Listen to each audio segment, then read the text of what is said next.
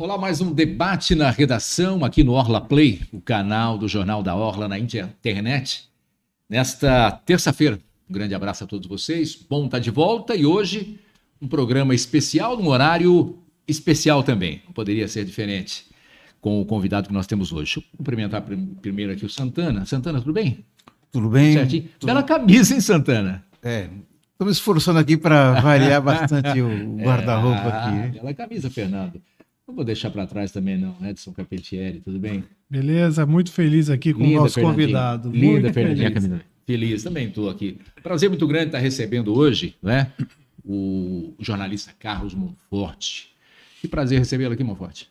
Prazer é todo meu, né? Ter, ter, esse espaço aí para divulgar também o meu livro, que na verdade é um resumo de tudo que eu vivi nesses 50 anos. Não é bem um resumo, até não é autobiografia, pelo amor de Deus. Não. Mas é alguma coisa que, uma contribuição que eu, que eu espero estar tá dando para mostrar o futuro da nossa, da nossa imprensa, do jornalismo impresso, que isso é o nome do livro, né? É, é o papel do jornalismo sem papel, que aí tem várias nuances aí, várias, quer dizer muita coisa esse título.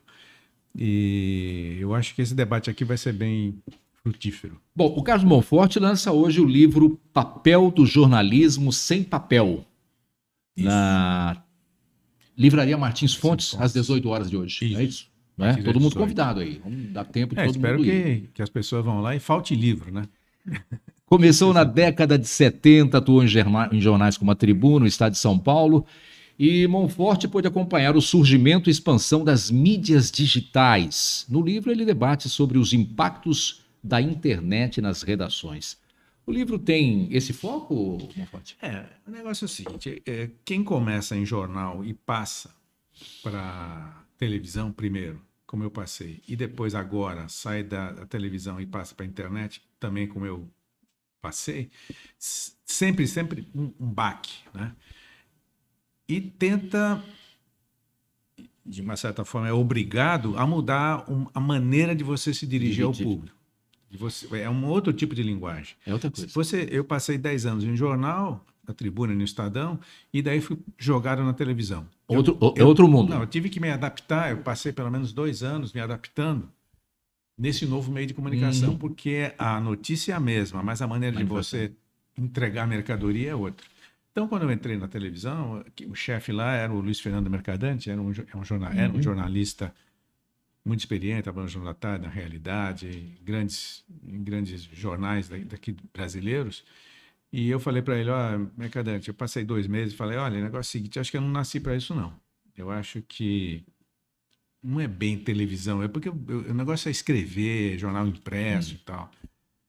E daí ele falou, olha, o negócio é o seguinte, daqui a dois anos, se você vier para mim falar a mesma coisa, tudo bem, você sabe. Mas você precisa primeiro conhecer como é que funciona esse, esse mecanismo aqui e adaptar a sua linguagem ao novo meio de comunicação. Eu passei 36 anos na TV Globo. Né? Agora, o impacto foi maior lá ou agora? Não, dizer, foi lá. Foi lá. Foi lá. Foi lá porque o último meio que eu trabalhei foi na Globo News, é. que é a TV a cabo da TV Globo. Para você passar da Globo News para a internet, é relativamente já, já pequeno. Tá mais, já está mais fácil. O, é, o chão é menor, porque você já está trabalhando no meio de comunicação e usa satélite, o cabeamento e tal. Já... A Globo estava mais longe.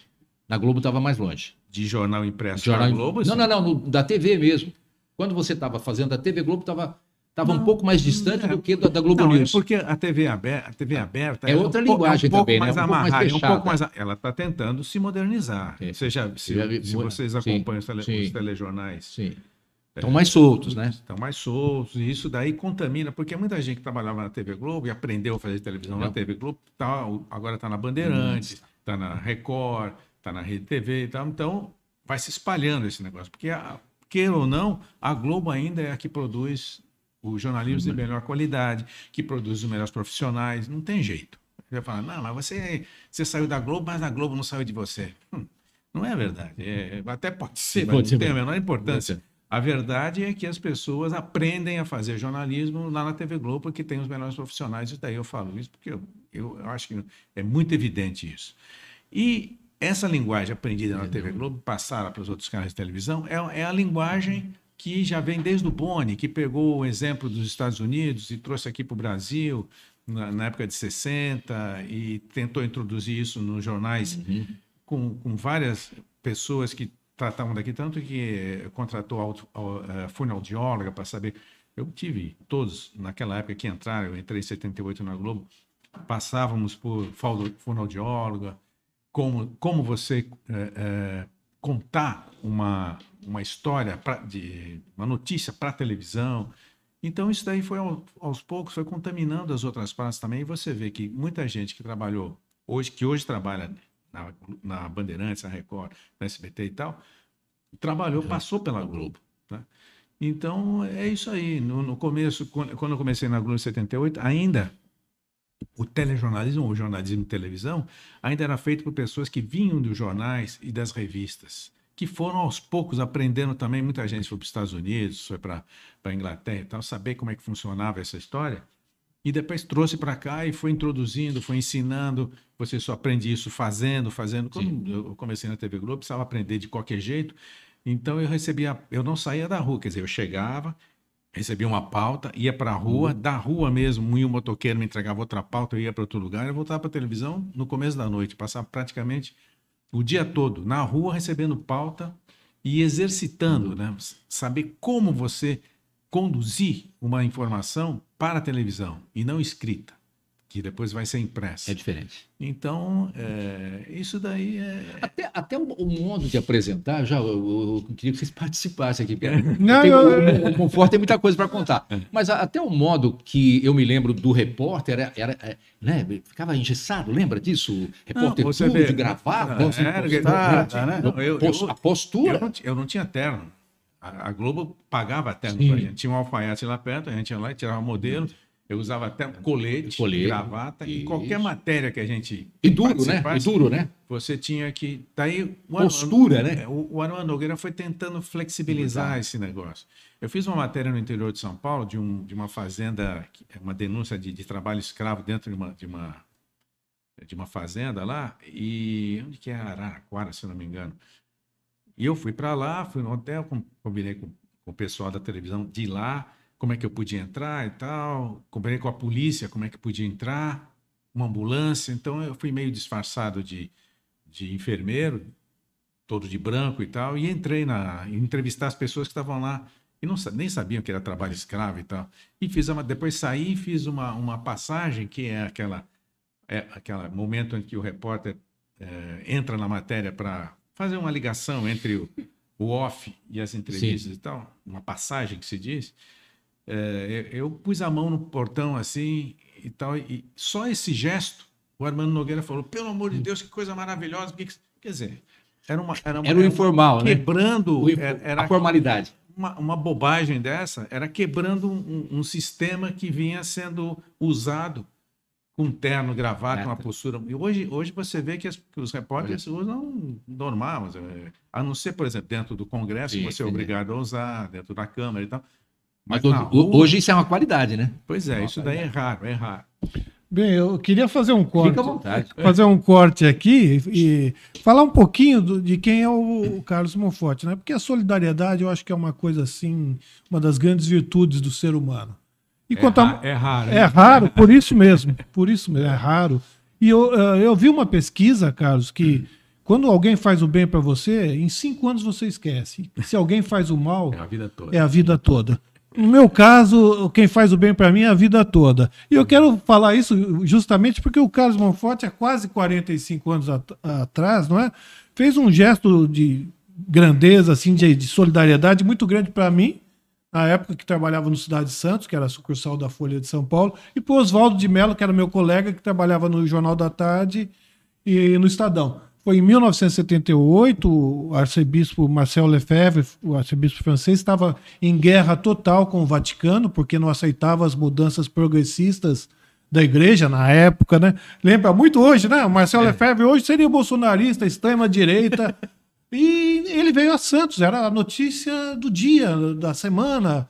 No, navio Eugênio C, daria uma entrevista coletiva sobre o cisma com a Igreja Católica. Ele é ameaçado de ser expulso da igreja pelo Papa Paulo VI.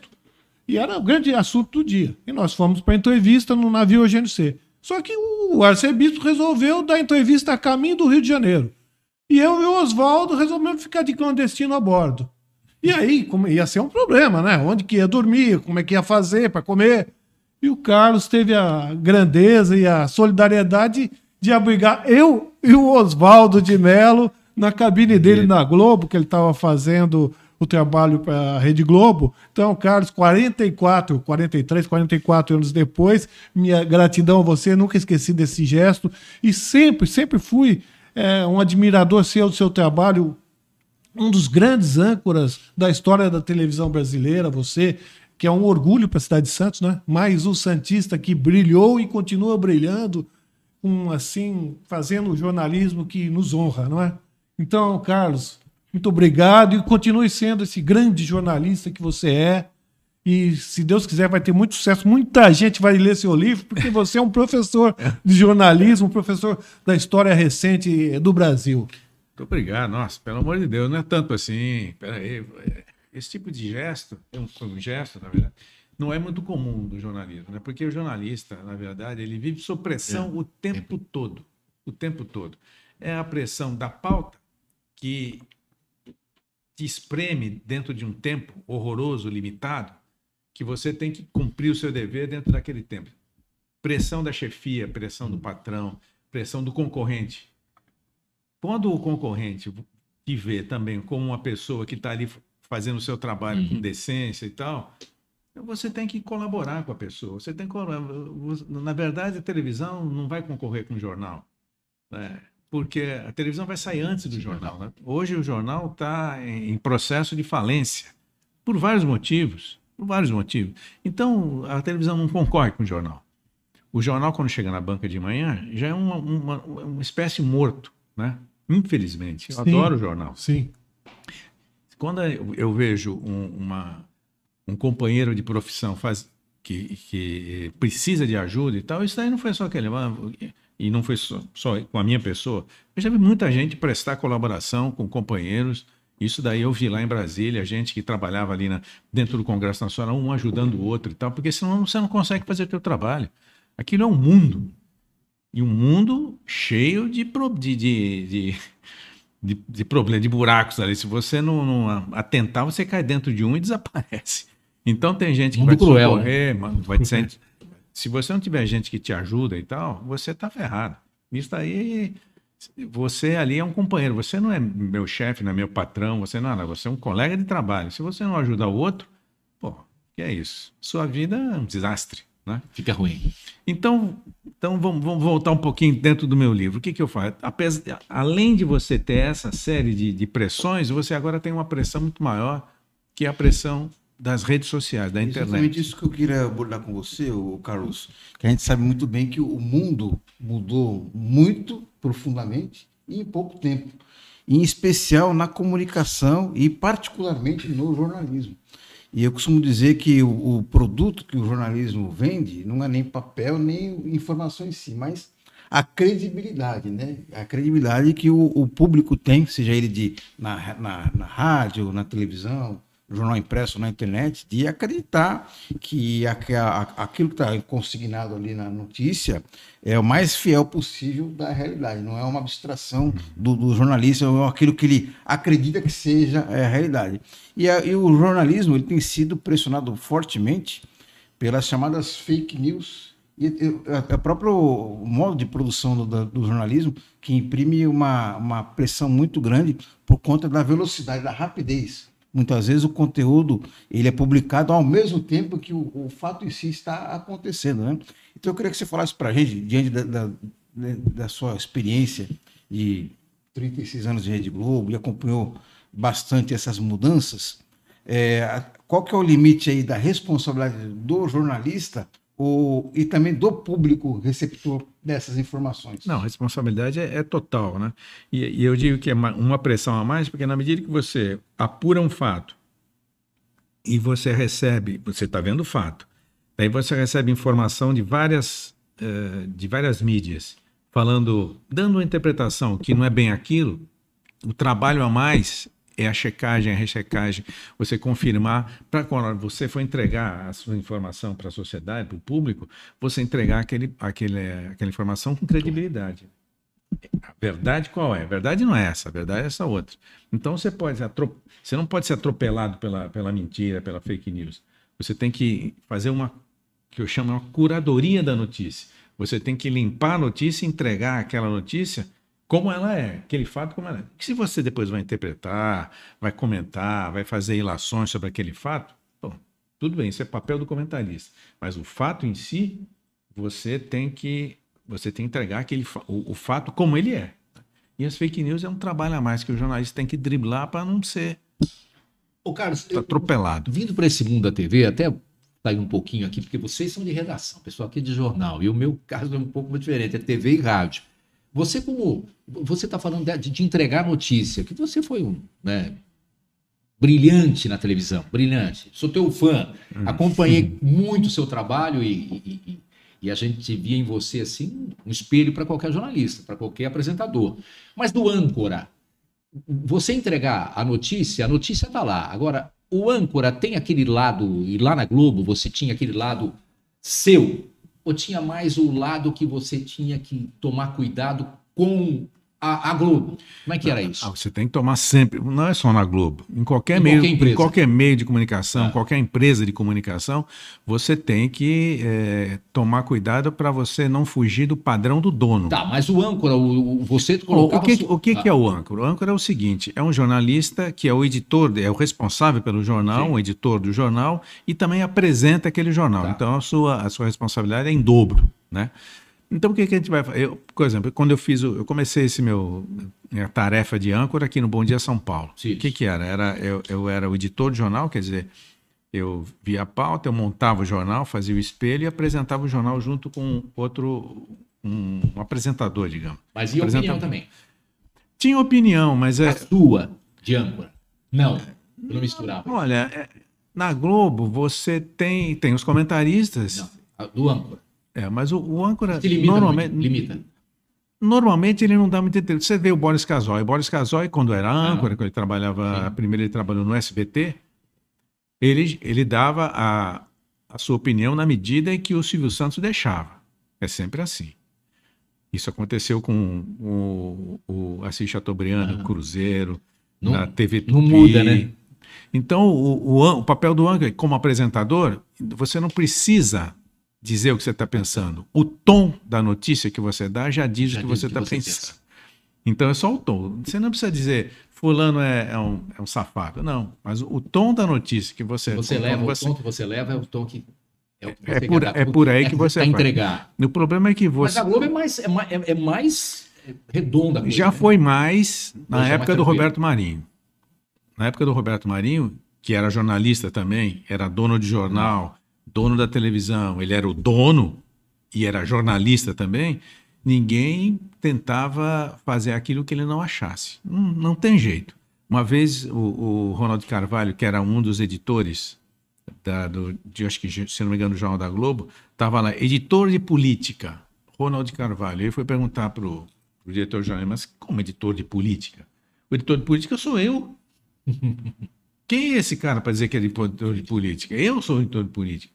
O Paulo Henrique Amorim podia falar sobre tudo, mas não podia falar sobre Petrobras, por exemplo. Isso daí ele escreve nos livros. Lê, só você lê o livro do, do Paulo Henrique, ele estava dizendo, pode falar sobre, sobre Petrobras, isso daí era terreno, a área do Roberto Marinho.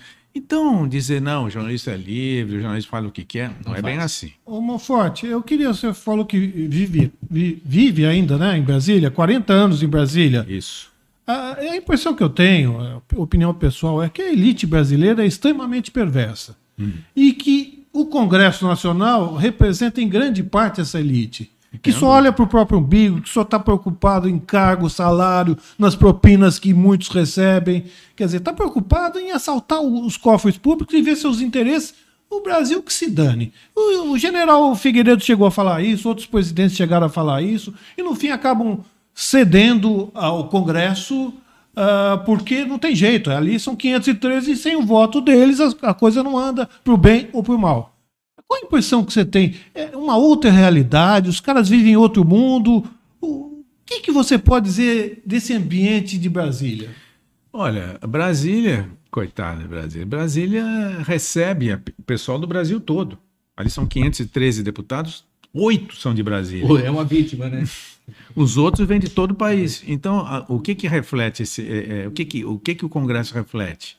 As pessoas são eleitas pelo povo brasileiro e estão ali. Então, é, o povo brasileiro elegeu o Congresso, elegeu o presidente da República e, e, e é isso. A realidade nossa é essa. Sempre foi assim. Sempre foi assim. O Ulisses Guimarães falava: olha, você está reclamando desse Congresso? Então espera o outro para você ver. Piora, o né? próximo vai ser muito pior do que esse. Como diz um filósofo recente, Pode piorar. nunca está ruim com que não possa piorar. É, mas piora. E vai piorando. O, o, o, o Congresso da Constituinte era muito melhor do que é hoje.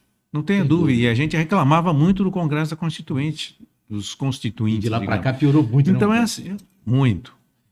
Mas eu não estou dizendo que, é, que cada um cuida de si. Todos cuidam de si. Alguns não. Mas a grande maioria, sim. a grande né? maioria sim. E você pode ver as jogadas, a- a- a as composições políticas, né? Esse negócio de centrão, por exemplo, que fala hoje, centrão Desde na época, sempre. não, isso daí foi criado na, na- na Constituinte pelo Roberto Cardoso Alves, que era um deputado de São Robertão. Paulo aqui, o Robertão. Robertão. Ele criou- cunhou aquela fase de São Francisco, é, Dando dando, que que se se recebe. recebe. E, o, e o- e isso daí é, é- é- é o é dogma do, do Centrão. E hoje, vai até hoje, o Centrão com outras pessoas, mas segue exatamente E isso. hoje a coisa piorou com o orçamento secreto, né? Diz que Não. a roubalheira agora, assim, é escandalosa. O, o mensalão é dinheiro de pinga hoje. Eu não digo nem que é roubalheira, mas é a, a divisão do orçamento que não é feita de uma forma. é, Adequado. Não, é, não é roubalheira, é, um- é um- é uma maneira legalizada de você pegar dinheiro público em benefício próprio. Você tem gente, Carlos. Carlos, aí? Tem aqui o Eli Santos acompanha a gente aqui. Ele diz que é muito, admira muito o Carlos Monforte. Ele pergunta sobre o- a declaração do ministro do STF, Alexandre de Moraes, que disse recentemente que a internet de- deu voz aos imbecis. Na verdade, o Alexandre de Moraes citou o Humberto Eco. Humberto Eco. Humberto o pessoal Eco. conhece ele mais pelo, pelo a obra O Nome da Rosa, mas o Humberto Eco tem uma obra consistente em, em semiótica. É. É o livro dele mais, mais consagrado, Apocalípticos Integrados, e ele fala muito sobre a, a interferência da tecnologia na comunicação humana. Né? E aí ele pergunta aqui também, eh, Carlos, você acha que a internet acabou com o glamour do jornalismo? Não, o negócio é o seguinte: é, todo mundo acha que o jornalismo é uma coisa glamurosa, uma coisa. Não, você está em contato com todo mundo, você fala, você diz o que quer, o que é um erro, você está em contato com os, os poderosos, com o presidente da República, você fala com. com isso aí é, é imaginação popular, né? Que é, uma, que é uma atividade, uma profissão maravilhosa, eu acho que não, eu não tinha entrado nela e também e, e feito e, e continuado né, durante 50 anos, é, eu não eu estaria mentindo. Mas dizer que ela é glamurosa É tá- só está na cabeça das pessoas. O problema é que está mudando um pouquinho o jeito de fazer o jornalismo.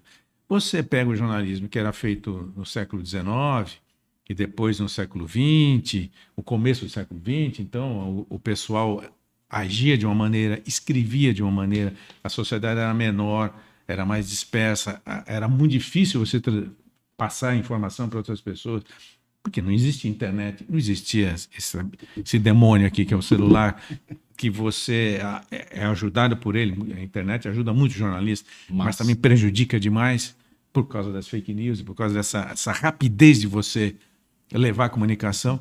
Então, o, o, o glamour não acabou, com a inter- não acabou com o advento da internet. Isso daí vem mostrar como a profissão realmente é. É uma profissão difícil, uma profissão que luta contra a- a- o desejo das pessoas de não verem os seus segredos revelados. E, e, bom, não acho que a internet, eu acho que a internet está fazendo com que se mude a maneira de fazer jornalismo. Só isso. Agora, você citou agora é, é, é, grupos, pessoas ou grupos que é, batalham para que seus, seus segredos não sejam revelados. Na verdade, essa é a função do jornalismo, revelar aquele É segredo. verdade. E a gente testemunha uma, uma, uma tentativa sistemática do presidente Bolsonaro de, inclusive, cercear a liberdade de expressão e o exercício do jornalismo. E o pessoal comenta muito da possibilidade de haver um golpe contra a democracia brasileira. Que você analisasse esse cenário. Você acha que estamos, a democracia brasileira está sob risco? Não? Não, é muito difícil falar sobre isso. Eu não sei se realmente nós vamos chegar a isso. Eu acho que as instituições brasileiras estão fortes o suficiente para que isso não aconteça. Você fala, não, o exército. Eu acho que os militares também não, não são como os militares de 64. Eles, tudo bem, não são esquerdistas, mas tem boa parte dos militares são pessoas que gostam de ver ser cumprida a Constituição. Eu posso estar errado, mas eu acho muito difícil que haja, como estão falando, um golpe do, do Bolsonaro. Eu acho muito complicado. E esse negócio de dizer que a pessoa esconde que não deve ser, é, que ela não quer que seja mostrado, foi aconteceu com o recupero nessa situação que, que vocês não estão tocando, mas é, o que, que ele falou? Que eu não tenho escrúpulo. Eu guardo, eu guardo o que é ruim e falo o que é bom. E foi com você, né? A foi comigo. entrevista. E Mas como é que, não como foi- é não que foi- não foi já bem que você tocou nesse assunto, como é que Não, eu- foi o porque eu tenho- impacto? Eu tenho, certeza, eu tenho certeza que vocês vão tocar nesse assunto. Não, já, não. eu já me adiantei e falei dessa. Como é que foi, é, como é que foi o impacto para você daquela repercussão que, que- né? Olha, foi, foi terrível. Né? Ah, foi, foi- foi- foi uma fatalidade. E o próprio Recupero reconhece Porque ele, o fatalidade. Recupero parece ser uma, pessoa do bem, né? Uma ótima pessoa. O, o, o Recupero é assim, ele é casado com uma prima da minha mulher. Então eu conhecia o Recupero de, de outra maneira, né? E, ali era, era, eram dois meses, fazia dois meses do Plano Real, nós estávamos no meio de uma campanha política de eleição para presidente da República. O Recupero foi colocado ali no Ministério da Fazenda, porque o Fernando Henrique saiu para ser candidato, então colocou o Recupero como ministro da Fazenda. Mas, na verdade, ele era o porta-voz do Plano Real, ele não era o É. ministro da Fazenda. E nesses dois meses, dia 1 de setembro de 94, ele começou a dar entrevista às 7 horas da manhã no Bom Dia e foi dando entrevistas o dia todo para todos os meios de comunicação. O Recupero tinha, ele já é bem idoso, já era idoso naquela época. E ele foi, chegou uma hora, foi tomando remédios para melhorar e tal. E quando eu sentei ali para fazer a entrevista para o Jornal da Globo, no gabinete dele, no sexto andar do Ministério da Fazenda, Tava lá todas as câmaras preparadas, um lusco-fusco aí, tão tão desligado, porque tinha, tinha acabado da entrevista para o Jornal Nacional. É bom falar tudo isso para mostrar como é que é o ambiente. né? É, tava lá todos os cinegrafistas lá se preparando. Era o começo da internet. Ninguém sabia como funcionava aquela coisa direito. Era um cabeamento dando cabo para tudo quanto era lá. Nós estávamos no sexto andar, o cabo ia até lá embaixo para o caminhão, Caminhão da reportagem, que tinha uma parabólica que mandava essa parabólica para a torre de TV, que mandava para a televisão, para a televisão mandar lá para o Rio de Janeiro. Essa, eh, fazia um caminho assim.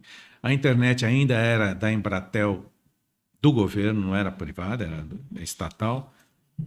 E, e era um sinal aberto, não tinha senha, não tinha nada. Se você tivesse uma parabólica em qualquer lugar Pegava. do Brasil, você pegava aquela transmissão, não tinha problema nenhum.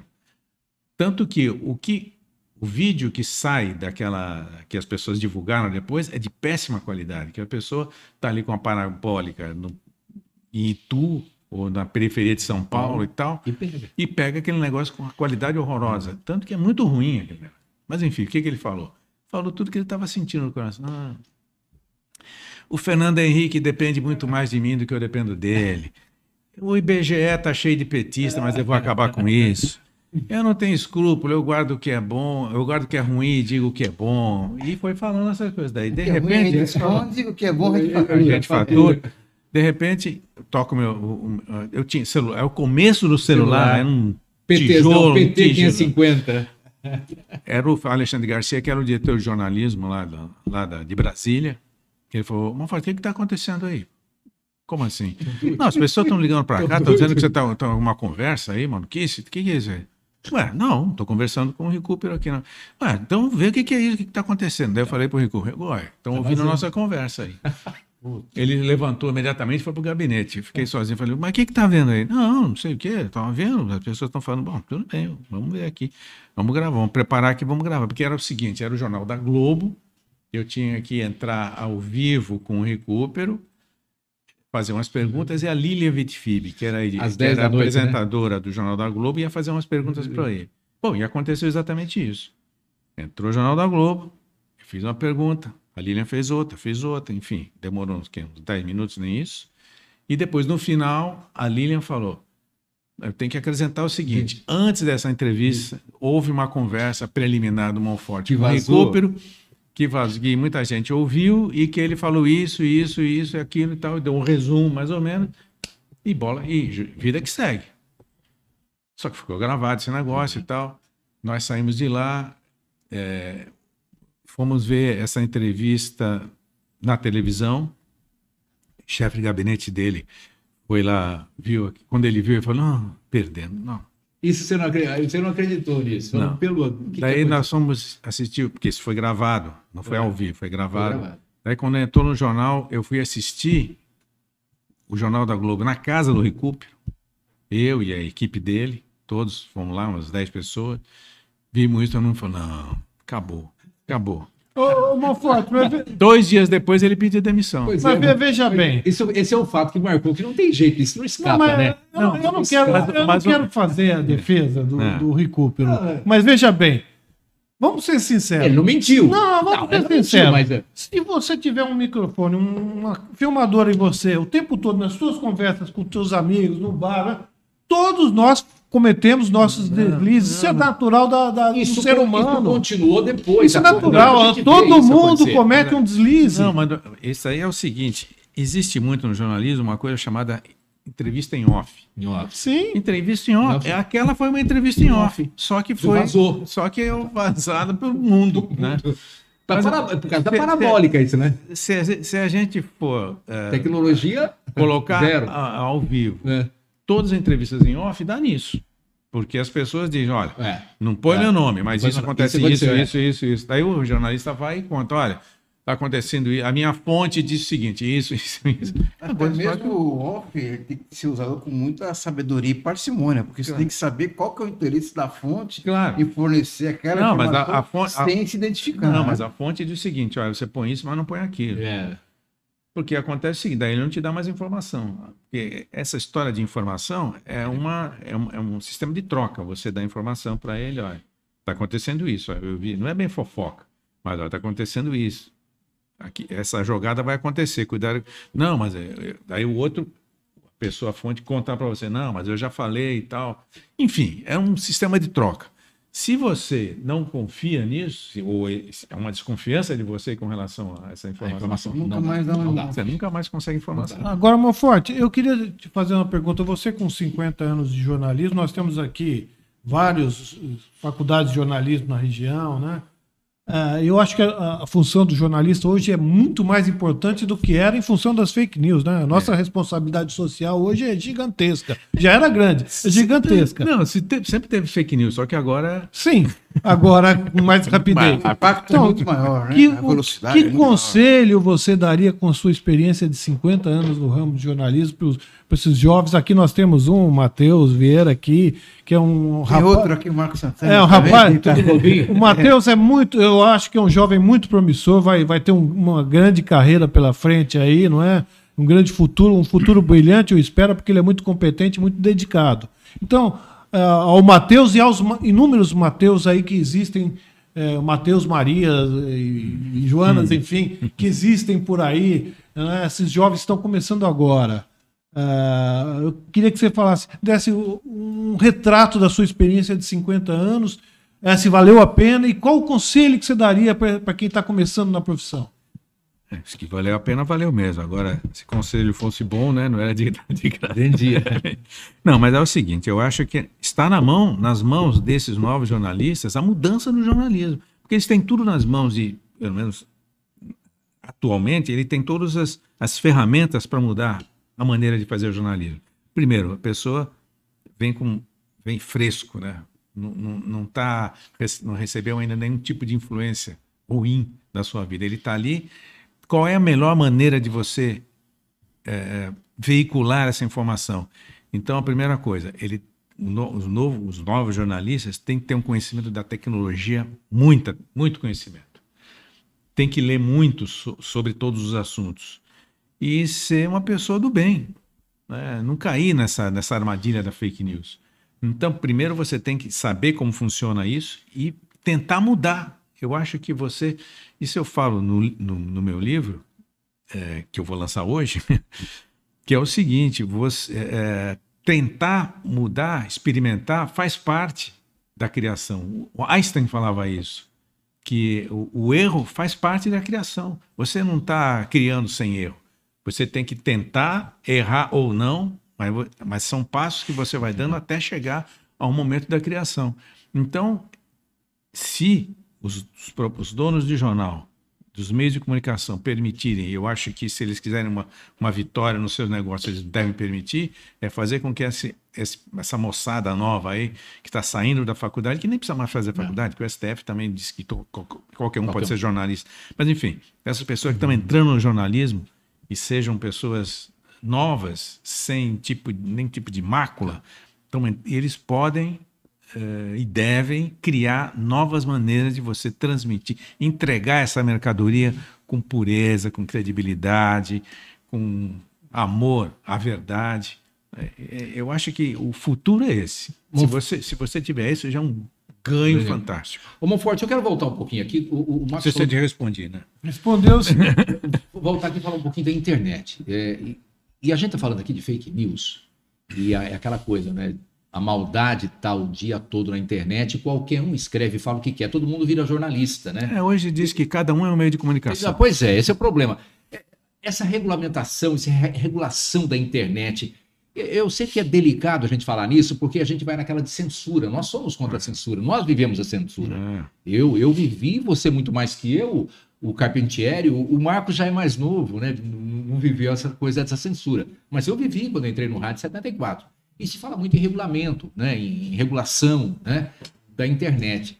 Eu sei que é difícil falar sobre isso porque a gente vai na censura, mas o que, que você acha? Porque qualquer um hoje entra, e qualquer É. jo- jornalista dá é- opinião. É um, é um limite muito tênue é, é? entre, entre a liberdade de expressão e, e a liberdade que você atinge o outro. a né? responsabilidade. Né? É, a responsabilidade é muito grande, né? Eu acho que deve ter algum tipo de, de regulação, Difícil. mas não, mas não pode confundir isso com censura. Com censura. Você tem que deixar as pessoas eh, se manifestarem da maneira que eles quiserem, mas também você não pode fazer com que haja agressão do jeito que está vindo. Liberdade de expressão não é liberdade de agressão.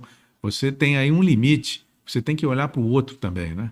Então eu acho que é isso. Eu acho que tem, tem que eu acho que tem que ter liberdade de expressão. Acho que isso daí é fundamental para a democracia. Isso daí não sou eu que estou dizendo. Todo mundo está dizendo isso.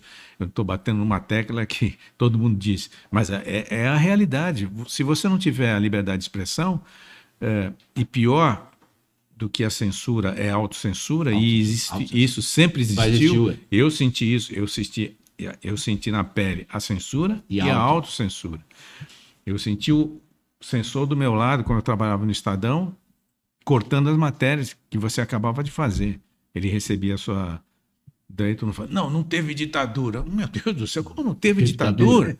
Você não teve ditadura com um congresso fechado, com gente caçada, com censor dentro do- do- dos jornais? Como não teve ditadura? O que, que, é, que, que é ditadura, então? É isso.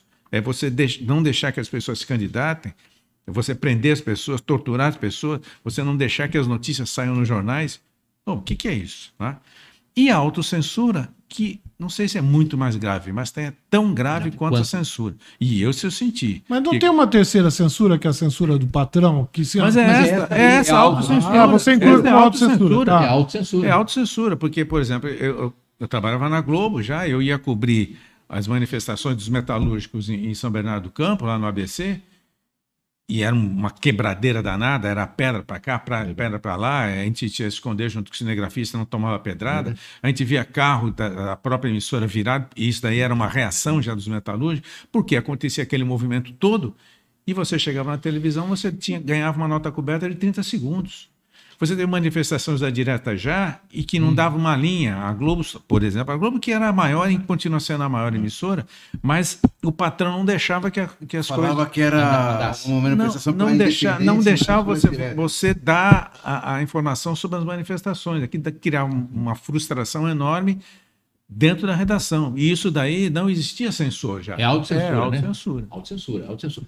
Agora, antigamente nós tínhamos aí, você viveu isso, todos nós vivemos, o adversário. você vi- vivendo em Brasília, você conhece como é que é, se comportam os adversários políticos lá. Só que hoje nós não temos mais adversário, nós temos um inimigo, né? Pela, Não. principalmente pela internet. É tudo, virou uma guerra, né? Hoje você dá bom dia na internet, o cara te xinga. Não é? É complicado. Tá dando bom dia pra quem? Por quê? Por quê? Bom dia por quê? Não é? Agora, ô Monforte, se a gente estava falando anteriormente sobre a informação em off, e a gente sabe que existem vários tipos de, de fontes, né? E de acordo com o interesse que ele tem para dar aquela informação em off. Eu queria que você falasse para a gente, no- ao longo da sua trajetória, qual foi a, a, a- o- a melhor fonte de informação e a pior fonte de informação? O tipo de. É, E se você lembra algum episódio engraçado Tem. de, de informação em off? tem duas. duas, é, du- os- o político é dividido em duas partes. Né? Aquele bom de, de fonte, que você consulta sempre, porque o cara é um cara bem informado. Informado. E o cara que aparece porque ele é o porta-voz da, daquele grupo. Né? O que é plantar uma notícia?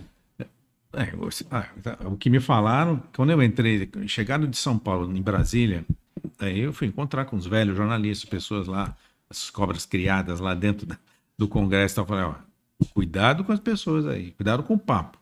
Você pode cair num papo desse. Que nada mais fácil e normal do que o político querer vender o seu peixe. Então você precisa saber direitinho com que- quem você ouve. Você tem que ouvir todo mundo. E aí fazer o que eu chamo de curadoria, limpar o que realmente deve ser ter limpeza. né? Então, Mas pegando um gancho na pergunta do Marco, eu queria te perguntar, nesses 50 anos de, de experiência eh, política também, né, na vida brasileira, quais foram e quais são os grandes homens públicos que você conheceu e que você admira? Olha, um bom homem público grande e tal, e que dava muita informação em off, principalmente, e você precisava captar muito bem, porque às vezes ele- a- pessoa às vezes fala, eh, não fala diretamente, Entre linhas. Dá um mas recado, dá- né? fala hum, Metáforas. metáforas e tal. Olha, o Ulisses Guimarães foi uma pessoa que foi uma E- pena ele ter, porque não é uma pessoa que teve muito voto, nunca teve muito voto, aqui ele foi é, sempre eleito, mas, ah, mas foi um brilhante homem público que trabalhava nos bastidores com uma, uma ah, ligeireza e uma sutileza muito grande. Tancredo Comando. Neves, Tancredo Neves era uma pessoa também que nunca teve muito voto. Ele conversava com as pessoas, né? velho PSD. Pô, Tancredo foi ministro do, foi ministro do Getúlio. E o, cara é, o cara é eleito presidente da República, voto indireto, em 84, 85. Quer dizer, olha a vida desse homem. Ô, Carlos, essas, essas personalidades que chegam a ser folclóricas na, na cena política brasileira, Antônio Carlos Magalhães, Outro, Jader é Barbalho, outro, outro. Renan Rico, né? Calheiros. Não, o, Rico em notícia, né? Rico em informação, rico em. o, né? o, ACM. o, o ACM ele falava o seguinte: ó, tem vários tipos de jornalista. Tem jornalista que vem pedir emprego, tem jornalista que vem pedir dinheiro, e tem, gente, tem jornalista que vem pedir notícia. Notícia. Então ele dividia muito bem, ele sabia com quem ele conversava. Com quem ele conversava. Sabia tudo de política, né? Tudo, tudo. Não, É, não, não era um santo. Não, era um santo. mas Não era sabia, um santo. mas sabia, né? Era um cara odiado, era um cara Sim. odiado e, e sabia fazer política. Sabia fazer Tanto que ele foi ligado aos militares e foi ministro do Tancredo. É, atuou, frase- atuou dos dois tem uma lados. né? emblemática, Antônio Carlos Magalhães, que ele fala assim: existem dois tipos de jornalistas. É um que quer dinheiro e outro que quer notícia. É, é importante você não confundir dar notícia para quem quer dinheiro e dar dinheiro para quem quer notícia, né? Você conviveu lá com o Luiz Eduardo, né? O Luiz. Luiz Eduardo foi brilhante, né? Um, um parlamentar brilhante. E tinha um futuro muito grande se não morre naquele momento. É, né? ia ser governador da Bahia, vai ser candidato a presidente ou vice, ia ser. Ia ele, ser. ele tinha. Era, era um legado do, do, do ACM. Ele né? brilhava, né? Ele era brilhante. Né? Ele era ligado ao Fernando Henrique e tal. Ele era brilhante, era um político, né? Mas era um safado. Assim, continuou na, na caminhada do pai, então aí. É, é. Eu acho que pior, viu? Porque ele, ele era. Ele era. Ele bebia demais, Mesmo. fumava. Daí foi resolver Esses correr são no os parque. bastidores que a gente não fica sabendo. Foi- foi- Alguém como você Não, que ele, 40 anos em Brasília bebia, pode, ele, né? ele bebia vinho branco, meu Deus do céu. Ele tomava ali, ia no Piantela, o famoso Uhum. Piantela que acabou, acabou de acabar. E enchia, cara. E, e esse, e esse tipo de. Porque o jornalista de Brasília, o, o- o político que chega em Brasília, normalmente, no começo e tal, ele vem sem família, ele vem sozinho, ele fica jogado lá em Brasília. Então ele vai para bares, ele se encontra com os amigos. E o jornalista gosta de pegar o, o político nessa, nessa hora, É, é, é porque é aí, aí que ele vai pegar a informação. Se você dá um porre no político, lá no é aí que- Francisco, né? no no Francisco, Francisco, não, né? no Piantela. Piantela. E era É onde, o, onde o Ulisses ia tomar Ah. o seu, eh, seu licor de poar lá, né? Pera, tinha um lugar para ele lá. Só tinha a garrafa. Toda, quase toda noite ia lá, né? Beber e tal. E é onde as pessoas se reuniam e eu, um papo assim, eu- a ligação entre o, o jornalista e o político era Muito, um muito, negócio. muito, e muito precisa tomar próximo. muito cuidado, senão você. E a caso, eu conto inclusive no livro, de gente que eh, pegou intimidade com o político, pegar com o jornalista e tal, daí nessas conversas o político falou: Não, eu ganhei um jet ski também, porque eu defendi. E o jornalista, que era, um, que era tido como um amigo dele e tal, foi lá e publicou na Veja e tal. O cara quase foi caçado, né? Foi o Ricardo Fiuza, que até morreu, mas o Fiuza quase foi caçado, né? O, causa Expedi- de um o Expedi- o Expedito publicou uma, uma, uma, uma coisa que ele contou. E Então- não, é, não então, era certo momento mentira, em- verdade. Em que mistura essa relação, entra mais na amizade, já, já vira, já vira um pouco a amizade, o convívio ali. Tanto que muito jornalista virou político, né? Muito, Muitos, jornalista virou muitos. político.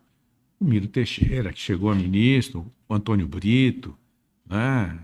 Outros jornalistas da Globo também. O Brito, foi, a partir do jornalismo, Sim. ele foi porta-voz do Tancredo, depois foi deputado da Constituinte, foi governador, do Governador. Rio Grande do Sul, foi ministro da Previdência Social, e ia ser candidato a presidente, ou a vice, enfim. Ia, até que cortaram a asa dele. E ele foi ganhar dinheiro como empresário. Mas tem pô, centenas Vários. de jornalistas que, que, que saíram da profissão para entrar na política, né? Eu, eu quero voltar um pouquinho no livro aqui. Você descreve com muita riqueza de detalhes aí e toques de nostalgia a agitação dos repórteres em busca da- das informações, né?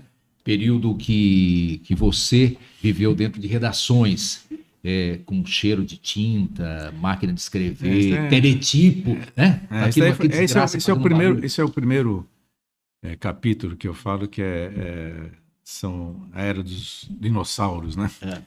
Então é, é exatamente isso, né? porque antes você tinha a redação, não sei se você participou de redação assim, Sim. com máquina de escrever, pá, dos anos 50, que você que você tinha que fazer a matéria com, com papel carbono, nem existe mais papel, Não, papel é carbono, difícil, né? você fazia a matéria com papel, papel carbono, porque uma cópia era para o editor, outra pauta era para o pauteiro, outra pauta para o diagramador, então você fazia.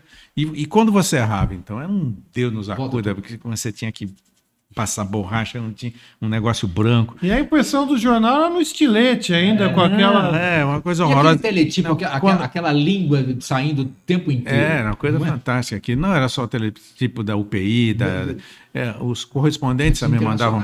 Não, os nacionais também, Também. Mandavam, mandavam por teletipo mesmo, né? E, mas é assim, era, um, era uma coisa mais romântica. né? Mais romântica, Um eu ia colocar mais romântica, né? saudosa, É. saudosista. Mas isso, era né? uma, você, Saudosismo, você não né? fumava, mas fumava, porque a, fumaça era tanta dentro de um Fazia jornal, todo mundo também, né? fumaça. É. O, o jornalista é muito conservador, né? Que quando chegaram as máquinas elétricas, É. houve uma reação fantástica. Não queria. Né? Porque nem cabia o papel carbono ali dentro, era um negócio terrível. né? E daí todo mundo foi aceitando. Os jornalistas que foram migrando para a televisão também, havia uma, um- um- uma certa. Não é ojeriza, não chega a ser isso, mas uma. Desconfiança? é, desconfiança talvez seja mais o termo, né? E, e acha que achava, todo mundo achava que o jornalismo de televisão Não era, era é superficial. não era competente, né? Não, é- não era, não levava a notícia sério. no fundo e tal. E daí quando os poucos foram saindo, os que saíram, todo mundo falava, pô, é isso, vai, aposto que vai separar da mulher, vai não sei o quê. E, e no final, pouco a pouco, foram, pra- tanto foram para a televisão, e hoje não tem eh, redação de jornal que não tem uma televisão para acompanhar o noticiário, né? Porque o futuro, da tele- o futuro do jornalismo, já disse Boni, que para esse livro eu conversei muito com o Boni, uma entrevista, muito eu não digo, mas algumas vezes que eu conversei, deu para tirar muita coisa dele, ele falou, olha, o futuro do jornalismo é ao vivo. Não tem esse negócio, é ao vivo. É rápido, é imediato. Porque você. Porque ao vivo. E, eles, e quando eu conversei com ele, não tinha essa, essa febre de internet hoje, essa, de, de noticiário. Quando, se quando eu adiantou, conversei né? com ele, já, ele já sabia que era isso. E, e, e, e, você vê, tudo que é ao vivo, fato ao vivo na, na Globo News, eleva a audiência. Tudo quando você tem um incêndio, ou uma catástrofe, ou alguma coisa que acontece, e a Globo News está lá, ou a Globo News, ou a CNN, enfim, todas as, as emissoras que trabalham com isso ao vivo, a audiência sobe. Você precisa ter uma estrutura para isso, que não é fácil você. Agora melhora, porque tem o tal do drone aí que você pega, capta e põe ao, põe ao vivo a hora que você quer também. O Carlos, isso aconteceu bastante durante as operações Lava Jato, né? O pessoal de manhã acordava, opa, hoje, será que hoje tem operação? Aí já Não, e você vê, e acompanhava você em tempo de, real. Né? Você vê, de manhã estava em tempo real. E o jornal impresso que chegava na banca nessa hora, como é que estava? Estava velho. Completamente ultrapassado, velho, né? ultrapassado. É. Então a tendência da, da, imprensa, eu acho que ainda vai durar algum tempo, todo mundo está falando que 2043 não vai ter mais jornal impresso. Tinha gente que falava que era 2020, já passamos. Ainda bem. Então está demorando tem... um pouco, vai demorar um pouco. Mas eu acho que jornais, a tendência é isso, não é de hoje, desde a metade do século passado, com a televisão se fortalecendo, a televisão se fortalecendo, o noticiário, como você diz, é, que é mais perto do fato, já fez com que muitos jornais nos Estados Unidos, na Europa e tal, morressem. Jornais centenários. Mas, mas, Carlos, eu acho que aí, aí o, o, jornal tem que mudar o seu perfil. Tem que ser, em vez de ser factual, ser um jornal analítico, fazer análise, eh, debates. Esse eu acho que tem que ser a mudança do papel do jornal impresso. É, mas, que... a, mas, a, televisão, principalmente a fechada, né, já faz, já isso, faz isso também. Já tem muito debate, já tem muito comentário. Então, o jornal, quando chega com, com análise e tal, eu acho que a tendência é diminuir cada vez mais o tamanho do jornal, o, o, porque também é o seguinte: um jornal é muito caro para fazer. Você precisa ter um espaço como esse, por exemplo, com redação, com equipamento. Você precisa ter uma oficina com máquinas, mesmo seja offset e tal, são mais rápidas e mais limpas.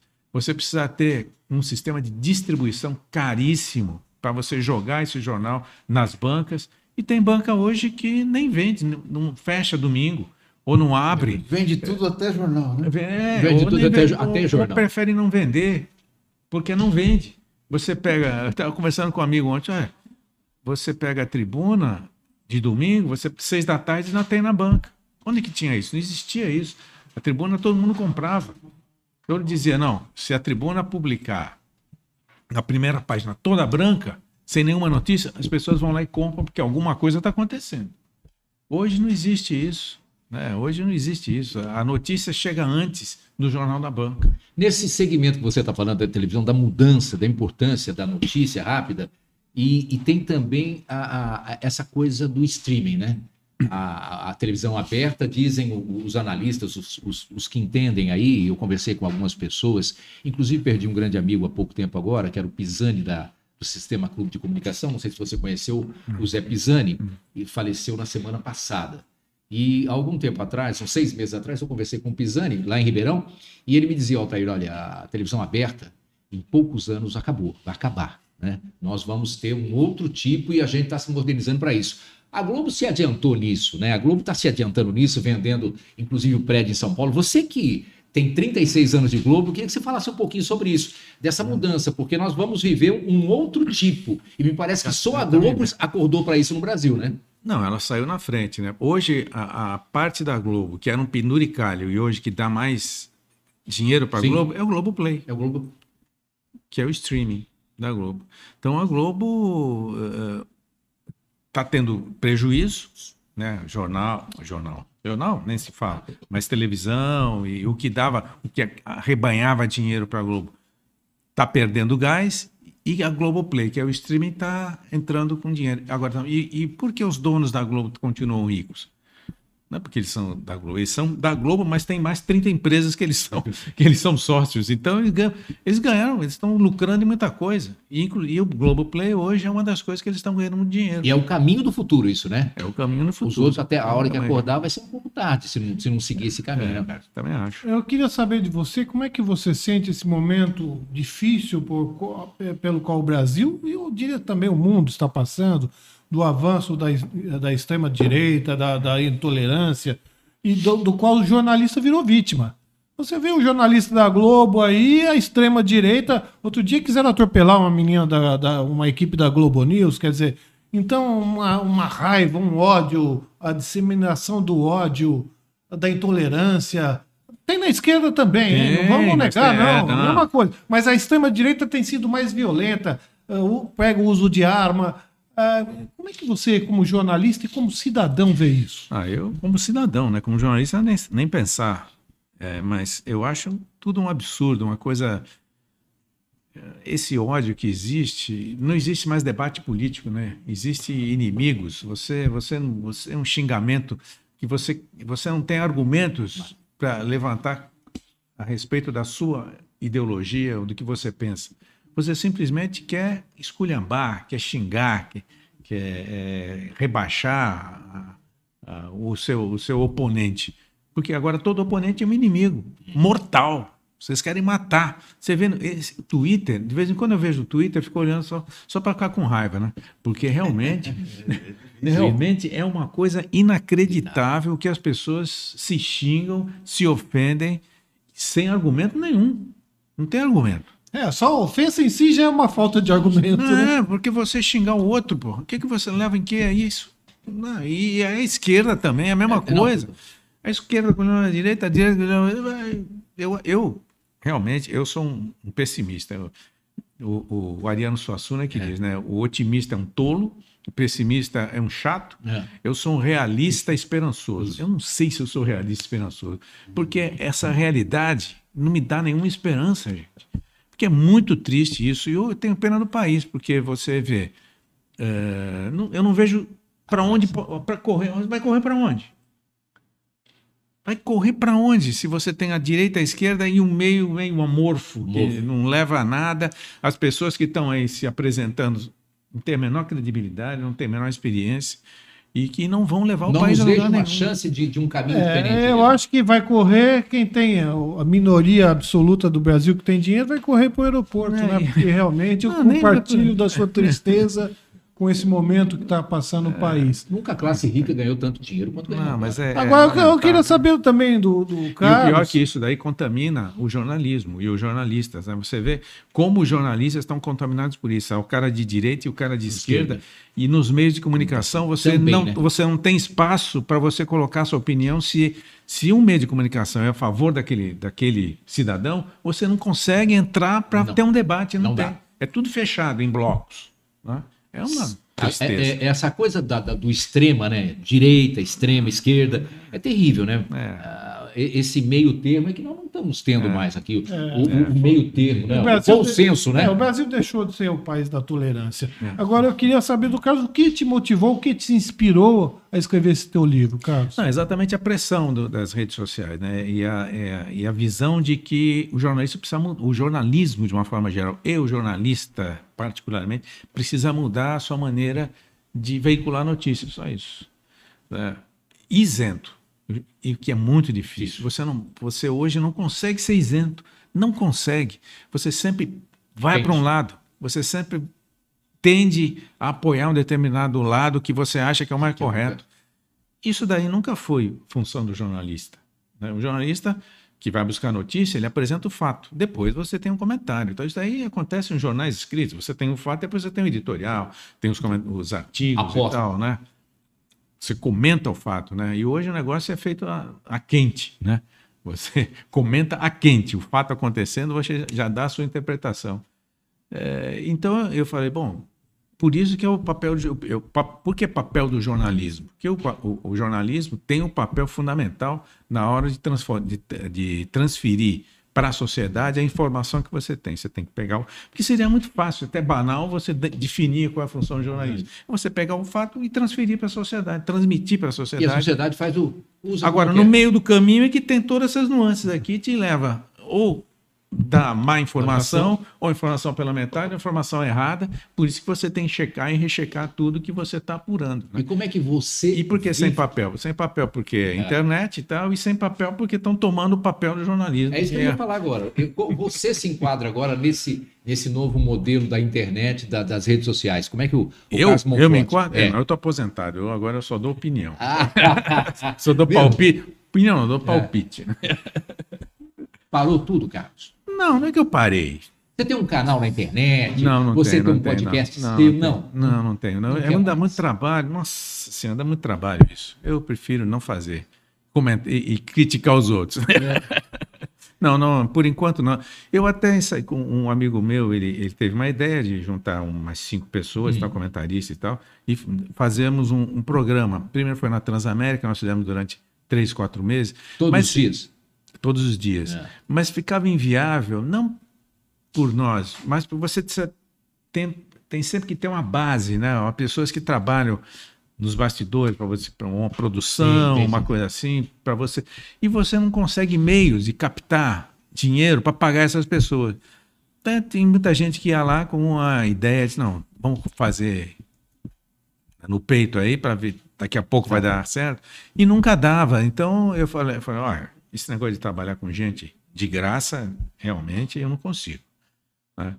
Daí nós fomos para a internet, junto com o Fábio Panunzi, ele tem um canal na internet, o Fábio, não sei se conhece O, Fábio o Panunzi. Panuso está tá em Brasília também ou não? Não, está em São Não, Paulo. São Paulo. Tá em Acho São que ele estava no litoral aí, mas ele é em São Paulo que ele fica. Daí ele tinha um canal, ele falou: não, vamos, usa, tem, um, tem um espaço aqui para você. Começamos também, mas é muito difícil você captar dinheiro na, na, na- na internet, na, na, no YouTube e tal. Falei, olha, enquanto não tiver uma, uma, um, um meio de você captar dinheiro com seriedade para abastecer essas pessoas, não fica, não fica viável isso. Esse tipo de jornalismo que você está falando que é difícil de captar é o jornalismo sério, o jornalismo de informação. Claro. Porque na internet hoje você tem aí um monte de gente faturando dinheiro com bobagem. Né? Vamos, vamos, vamos ser sinceros. Tem. É fácil, a, a linguagem que a gente não sabe falar, mas tem uns caras que entram aí e estão faturando milhões. Agora, quando você parte para esse tipo de coisa. que Não, é o- você, você fazer com É. seriedade é mais difícil. É mais difícil, né? difícil. Você sabe disso, né? Sim, não dá para subestimar É. a, a estupidez do povo brasileiro, não. É- Mas é falta de investimento em educação, né? Tá nisso. Gente sem condição.